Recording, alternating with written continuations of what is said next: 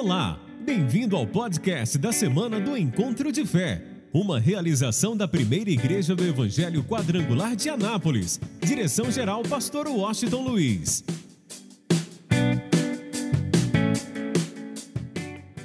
Salmos de número 43.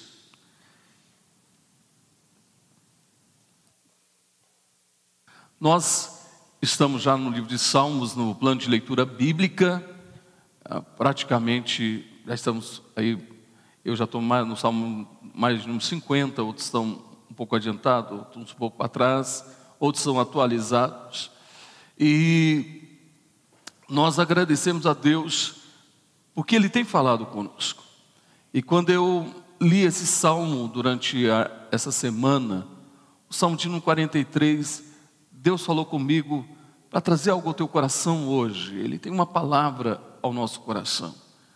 E nós colocamos como tema, realmente parte desse versículo, que diz assim: Irei ao altar do Senhor. O que faz a nossa vida é exatamente a nossa intimidade com Deus. E ninguém tem intimidade com Deus se não estiver com a vida no altar, se não for ao altar do Senhor. E o salmista traz essa palavra ao nosso coração.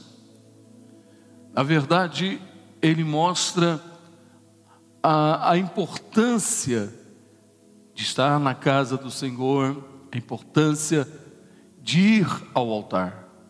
Se a gente observar a palavra de Deus, nós vamos encontrar que os homens de Deus na história da Bíblia, antes deles oferecerem um sacrifício a Deus, ou depois de cada situação, de cada aliança, de cada bênção, de cada vitória, ou por algo que eles desejavam fazer, o que, que eles fizeram? Eles restauraram, eles edificaram ou restauraram o altar do Senhor. Abraão fez isso, a gente vai notar que Noé fez isso. Nós vamos notar biblicamente que Isaac Jacó fez isso. Salomão fez, Davi o fez. Nós vamos observar que os homens de Deus, Elias em especial, restaura o altar do Senhor. Então, a questão de ir ao altar, de ter o altar na nossa vida restaurado, edificado, construído, faz aí a grande diferença. Imagina nos dias que nós estamos vivendo, nos dias que nós estamos enfrentando, como é que está o altar da nossa vida. Temos uma aliança com Deus, temos uma aliança realmente no altar, estamos vivendo essa aliança. Mais do que nunca nós precisamos realmente estar sempre com os joelhos dobrados diante do altar do Senhor. Isso fará na nossa vida, principalmente nos dias atuais, a grande diferença. Porque a partir desse momento, nós vemos aí o cuidado de Deus, o, o agir de Deus em nossa vida de uma forma poderosa. Então acompanhe comigo, diz o texto, Salmo 43. É, Faze-me justiça, ó Deus, e pleiteia e pleiteia a minha causa contra a gente ímpia. Livra-me do homem fraudulento e injusto. Em outra tradução diz, na NVI diz, traidor e perseguidor. Pois tu és o Deus da minha fortaleza. Por que me rejeitas? porque me visto de luto por causa da operação do inimigo. Envia a luz e a tua verdade, para que me guiem e me levem ao teu santo monte e aos teus tabernáculos. Então irei ao altar de Deus, do Deus que é a minha grande alegria, e com harpa te louvarei, ó Deus, Deus meu porque estás abatida, ó minha alma, porque te perturbas dentro de mim, espera em Deus, pois ainda o louvarei. Ele é o que, gente? A salvação da minha face e Deus meu. Se você observar, você nota que o salmista está passando por um momento muito complicado, muito difícil. Você vai notar que a sua alma está abatida, a sua alma está angustiada, ele está passando por um momento angustiante em sua vida. E aí eu quero que você esteja bem atento. Quantas vezes na nossa vida, em alguns momentos da nossa vida, bate aí uma dor, uma angústia, nós nos encontramos abatidos por alguma situação que estamos enfrentando, seja ela na área da saúde, seja ela na área emocional, sentimental, seja ela na área familiar, seja na área financeira, e muitas são as situações que, na verdade, muita gente se encontra em algum momento da sua vida e outros constantemente se encontram nessa situação. E se a gente observar, pensa bem nos dias que nós estamos vivendo. Pessoas que muitas vezes estão enclausuladas dentro de casa, sem sair, mal vai ou pede alguém para ir a um supermercado, ou não sai de casa. O medo assola a vida dessas pessoas. Uh, quantos, na verdade, estão angustiados por uma situação que está enfrentando, e a gente sabe o medo de perder o emprego, o medo de não ter como pagar os funcionários, ok? Quantos, na verdade, tiveram tantos sonhos, tantos planos, e de repente, todos os sonhos, todos os planos, todos os projetos, eles praticamente deixaram de existir. Por exemplo, nós temos, todo ano a gente faz uma agenda, uma agenda para o ano, uma agenda mesmo para o ano. E a gente procura seguir essa agenda com vários eventos, várias coisas acontecendo.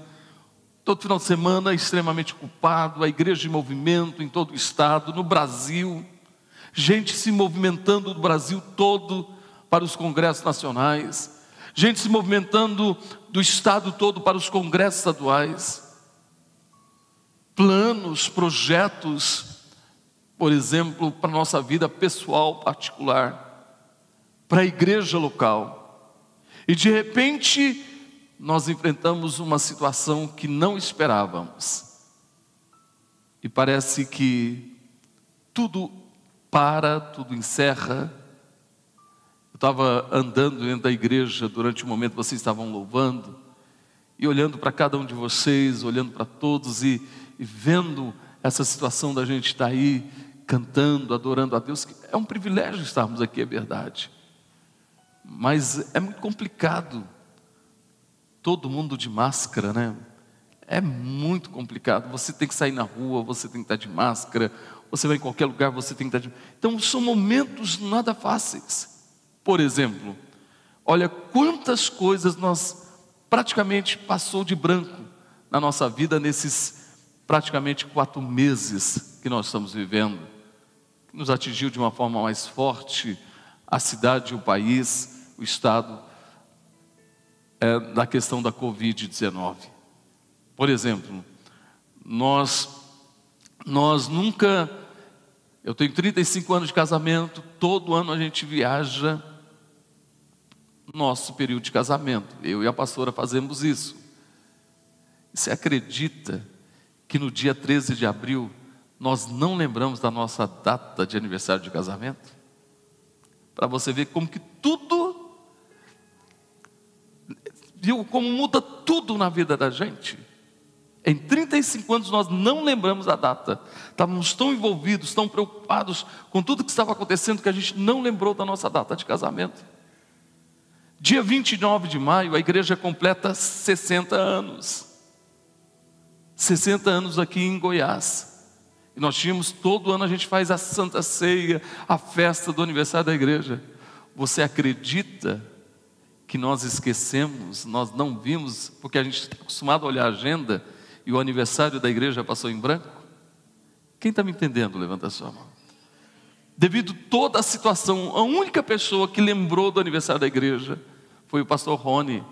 Ligou para mim, pastor, hoje é aniversário da igreja, parabéns. Mas todos os demais esqueceram, porque está envolvido com tantas preocupações que as coisas vão passando. E muitas vezes nós nos encontramos nosso momento onde a gente se sente meio impotente diante das situações. Foi exatamente o que o salmista se sentia impotente diante da situação. A tal ponto que ele tem que conversar consigo mesmo. Ele tem que falar consigo mesmo. E ele enfrenta algumas situações e ele pede a Deus para fazer justiça, para que Deus haja com justiça em sua vida, para que Deus haja realmente a seu favor, a favor da sua nação, a favor do seu povo. Ele diz: Senhor, toma frente da minha causa. Ele estava enfrentando um momento difícil, de muita perseguição, de muita traição, Hoje na madrugada eu estava lendo um dos salmos de Davi, e ele fala que até o seu próprio amigo, que estava com ele na sua casa, comia com ele, o traiu. Então, pensa bem. Neste texto o salmista diz: Olha, Senhor, olha para a minha situação, toma a frente, faça justiça. Tudo que eu estou enfrentando é perseguição. Imagina nos nossos dias o que nós estamos enfrentando, o que nós estamos passando nos nossos dias. Mas ele diz uma coisa, ele chama atenção para a situação que está vivendo, a sua fé, a sua confiança, a sua esperança em Deus era algo sobrenatural, era algo extraordinário. Por isso ele diz no versículo 2: ele diz: Senhor, posso estar enfrentando tudo isso, perseguição, posso estar enfrentando luta, adversidade, problemas da minha vida, posso estar passando por um momento difícil na minha vida, mas eu quero te dizer uma coisa. Eu estou falando de alguém que confia em Deus, que descansa em Deus, que espera em Deus. Ele diz no versículo 2: Pois tu, ó Deus, tu és o Deus da minha fortaleza. Sabe, por que, que a gente estava avançando, rompendo? Porque Deus nos fortalece. Ele é o Deus da nossa fortaleza. Por isso nós não estamos presos aos fatos, às circunstâncias ou ao passado. Eu tenho uma palavra para você. Meu irmão, esse ano não é um ano perdido. Eu vou repetir. Este ano, para muita gente está dizendo que é um ano perdido, não é um ano perdido. Esse ano é um ano diferente. Eu vou repetir: não é um ano perdido, é um ano diferente. É um ano de. que eu quero que você entenda: de crescimento. Você pode ter certeza disso. Este é um ano de crescimento. É um ano onde há superar tem que ser algo muito real na nossa vida. É um ano em que, em todo instante, em todo momento, a cada dia, nós vamos ver a mão de Deus sobre a nossa vida. Nós vamos ver o cuidado de Deus sobre a nossa vida. Nós vamos ver os milagres acontecendo na nossa vida dia após dia. E quando nós passarmos por tudo isso, a gente vai poder olhar para trás e dizer: Obrigado, Senhor, porque até aqui o Senhor tem me ajudado, até aqui o Senhor tem me fortalecido, até aqui o Senhor tem sido meu pastor e nada tem me faltado. Eu quero que você entenda, é um ano em que verdadeiramente. Então deixa eu falar uma coisa que o Espírito Santo traz ao meu coração agora. É o ano da nossa maior aproximação de Deus. Você está entendendo de verdade? Por isso, o salmista neste texto se aproxima de Deus. Ele diz quem Deus é. E ele é tão íntimo e tão próximo de Deus, ele diz: Senhor, tu é a minha fortaleza, por que, que o Senhor me rejeita? Em outras palavras, por que, que o Senhor não está agindo a meu favor rapidamente? Muda essa história. Por quê? Sabe quando a gente tem intimidade com Deus? Quando nós temos intimidade com Deus, quando nós mostramos a questão de Abacuque na semana passada, nós abrimos o nosso coração, nós rasgamos o nosso coração para Deus. Eu quero que você entenda, nós abrimos todo o nosso coração. Não adianta ficar pensando uma coisa, sentindo uma coisa e falando outra. Com Deus, a sinceridade é fundamental. E abre o seu coração, ele fala com Deus, ele rasga o seu coração para Deus. Mas ele diz: porque me visto, olha a situação que ele estava, me visto de luto por causa da opressão dos inimigos. Me visto de luto. A pressão é tão grande, a opressão é tão forte, que eu estou vestido de luto. Essa, diz o salmista, é a minha, a minha situação.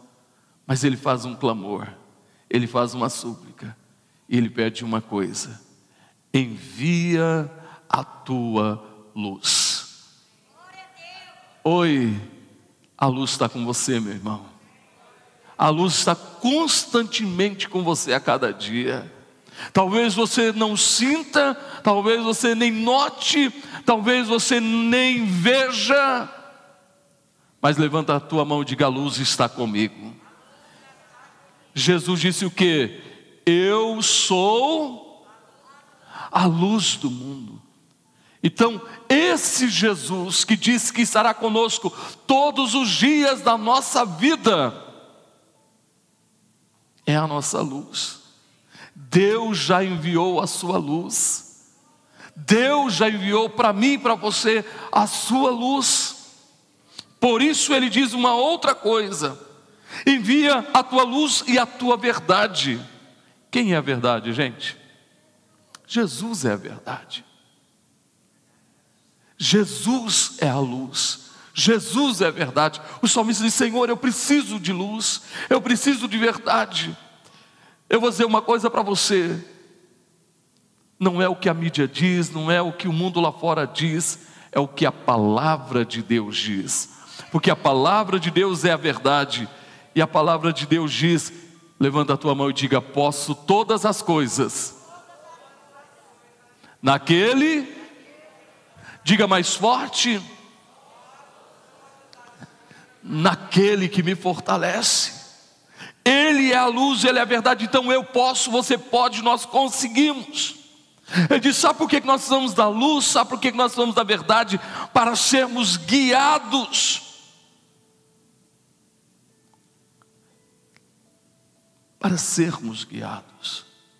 Quando a gente tem Jesus quando a luz é real na nossa vida, quando a verdade é real na nossa vida, nós somos guiados por essa luz, por essa verdade.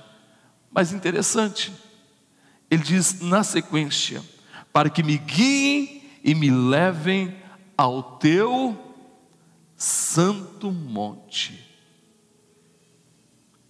Sabe, esse é o tempo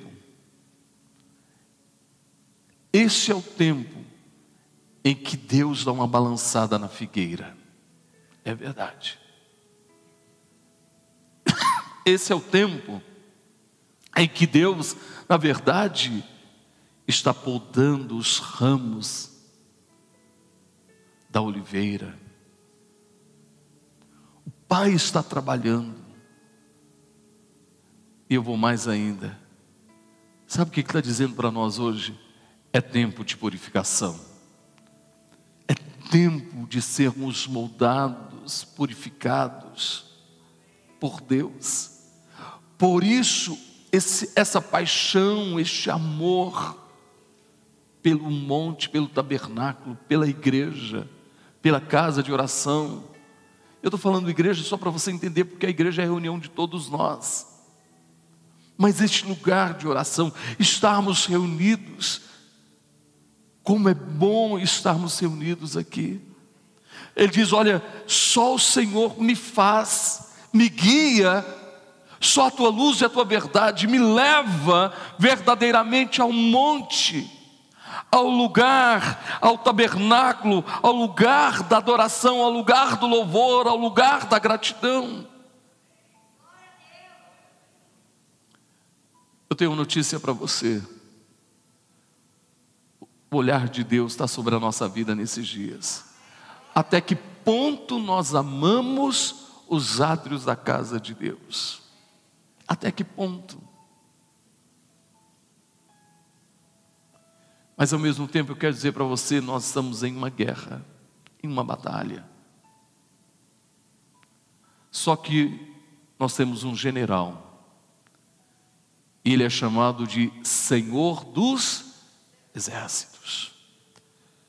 Meu irmão, Ele está à frente da tua vida, Ele vai te dar a direção certa, Ele vai te dar as estratégias certas nesses dias, para você vencer em todas as áreas da tua vida, para você não cair em nenhuma cilada, em nenhuma artimanha do inimigo, para você continuar rompendo e olhando para frente. E eu me lembro da palavra de Jesus: e as portas do inferno não prevalecerão contra quem, gente? Contra a igreja.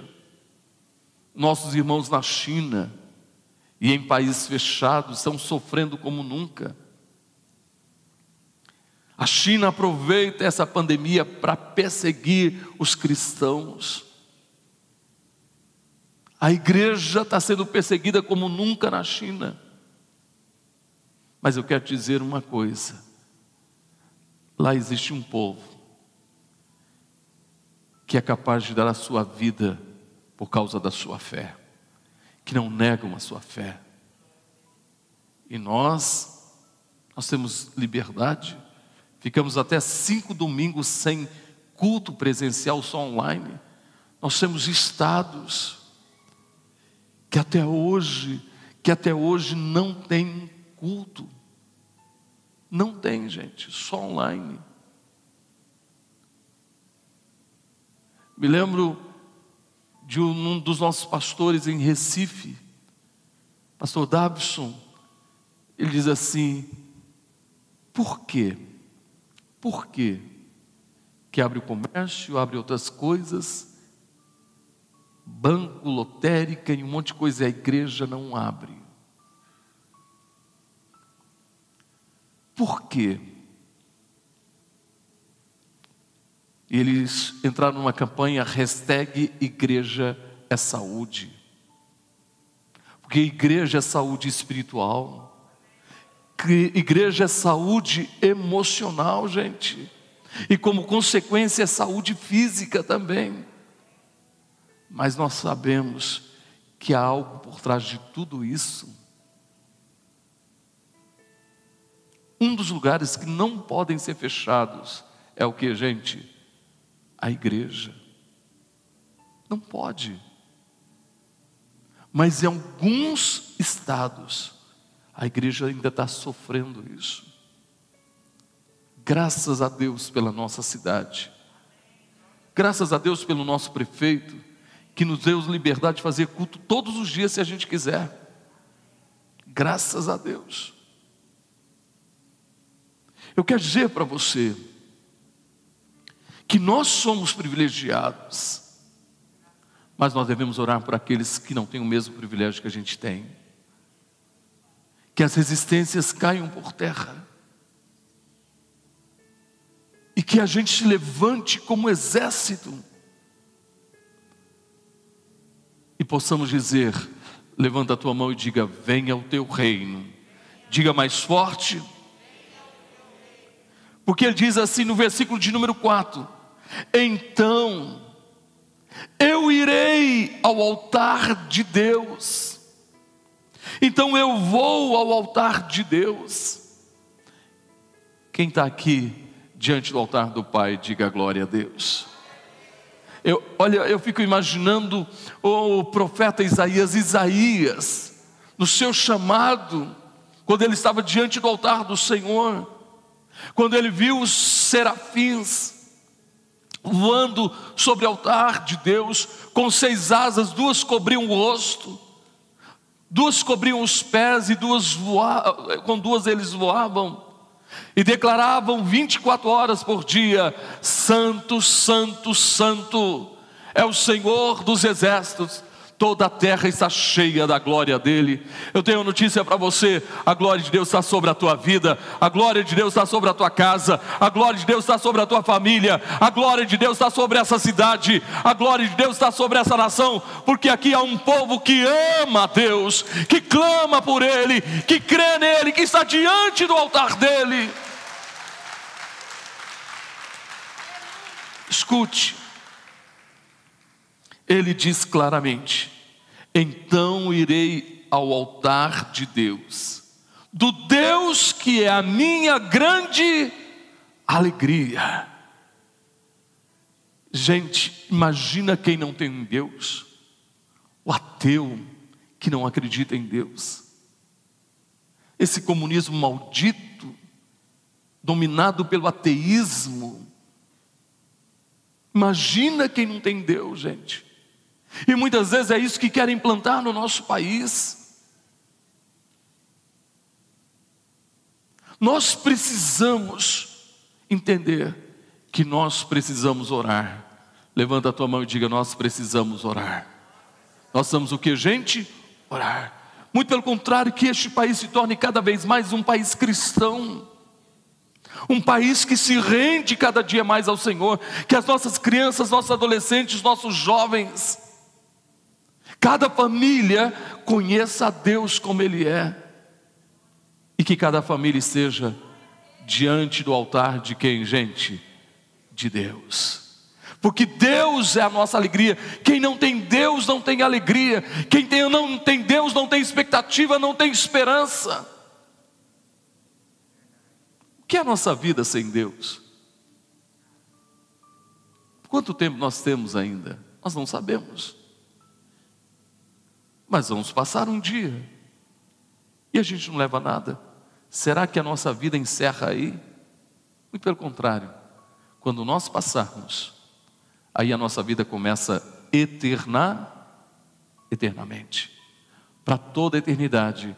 Quem quer estar com Deus, levanta a sua mão, diga glória a Deus, diga aleluia. Por isso, ele diz com harpa, eu vou louvar a Deus. Fica de pé, por favor. Disse: Eu vou louvar a Deus. Eu vou louvar ao meu Deus. Eu vou louvar ao meu Deus. Quem tem motivos para louvar a Deus, diga amém. Todos os dias eu falo para minha família, falo para as pessoas que estão mais perto de mim. Gente, é um milagre é o cuidado de Deus conosco. Deixa eu só contar uma história para você entender. Como que Deus cuida da gente. Como Deus cuida do seu povo e da sua igreja. Eu sei que muitos estão enfrentando dificuldade, Deus está cuidando também. Mas deixa eu contar o nosso caso como igreja. Nós tínhamos o colégio quadrangular. Ainda existe em razão social, mas não não existe o colégio. E uns cinco anos ou mais nós estamos lutando para manter o convênio e as despesas vai aumentando, aumentando, aumentando e aumentando. A última, o ano passado, chegamos a conversar com o governador, de todos os lados, para ver se mantinha o convênio.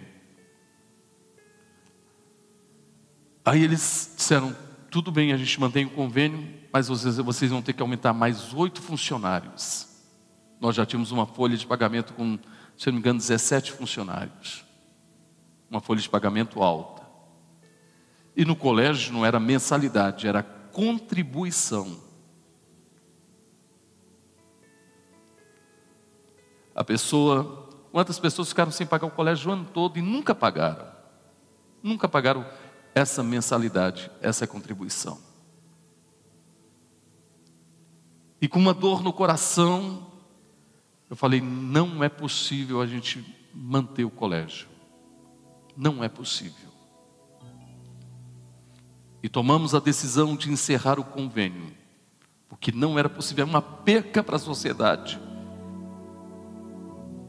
Muitas pessoas tiveram encontro com Jesus, muitas pessoas se tornaram médicos, advogados, engenheiros, passaram pelo colégio quadrangular, odontólogos, muita gente nesses 20, 30 anos aproximadamente. Eu disse: vamos encerrar.